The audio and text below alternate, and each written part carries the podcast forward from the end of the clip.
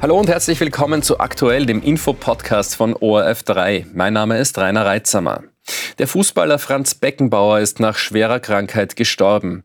Die Sportwelt trauert um den Kaiser, wie er auch genannt wurde. Warum Franz Beckenbauer ein außergewöhnlicher Spieler und Trainer war, das habe ich heute mit dem ehemaligen Manager im Europäischen Fußballverband Georg Pangl besprochen. Wer war denn dieser Mann, den alle den Kaiser genannt haben und woher hatte er diesen Spitznamen eigentlich? Also ich hab, hatte das Privileg, in 35 Jahren Tätigkeit im Fußball von Sir Bobby Charlton über Eusebio bis zu Maradona viele persönlich kennenzulernen. Der Franz Beckenbauer war eine Lichtgestalt als Person, als Mensch, wie auch als Fußballer. Und äh, man liest es ja, dass er den Namen Kaiser aus einem Wien-Aufenthalt bei einem Probespiel gegen Austria Wien hatte, als er neben der Büste von Kaiser Franz Josef posiert haben soll. Und aus dem heraus soll, sagt die Legende, der Name Kaiser geblieben sein. Viele sagen auch, der Name passt, weil er etwas Majestätisches, etwas Leichtes beim Spielen hatte. Wie äh, würden Sie ihn denn als Spieler beschreiben? Was hat ihn einzigartig gemacht? Also ich war damals noch ein Kind, aber Beckenbauer war natürlich ein Begriff, die große FC Bayern-Mannschaft. Und dass er als, als offensiver Libero eine, eine neue Spielweise kreiert hat, äh, das ist ja äh, nachzulesen. Und er hat das, das Fußballspiel geprägt, wiewohl er bei der, bei der WM in England eben nicht Weltmeister geworden ist, aber ansonsten dann natürlich sehr viele große Erfolge erzielen konnte.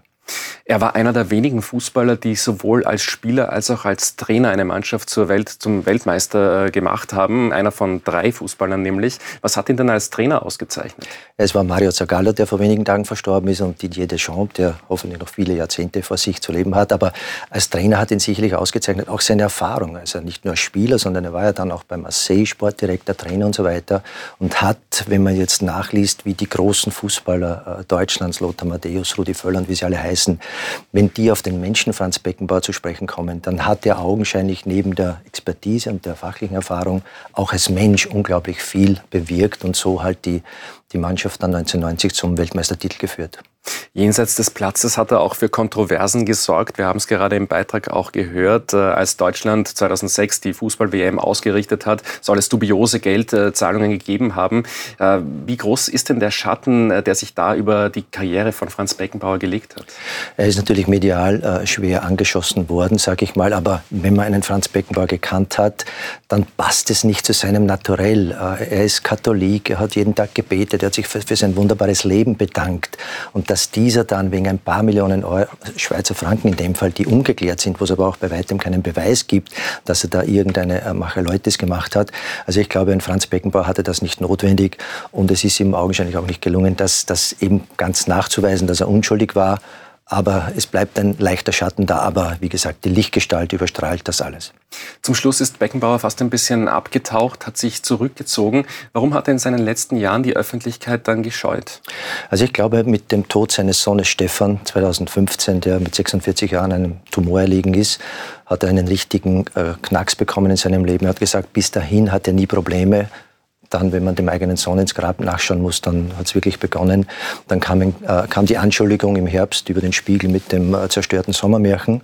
2017 seine Herzoperation, 2018 der Augenkatar, dann noch eine künstliche Hüfte und die, letzten, die letzte Zeit sei es ihm angeblich sehr, sehr schlecht gegangen. Er war bettlägerig, konnte nicht mehr sprechen.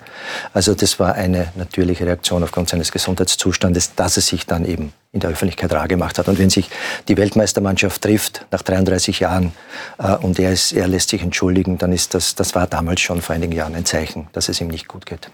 Pelé, Maradona, jetzt Beckenbauer, die Fußballmannschaft im Jenseits wird immer beeindruckender. Wie sieht es denn hier bei uns auf Erden aus? Gibt es da aktuell Fußballgrößen, die mit diesen Legenden mithalten können?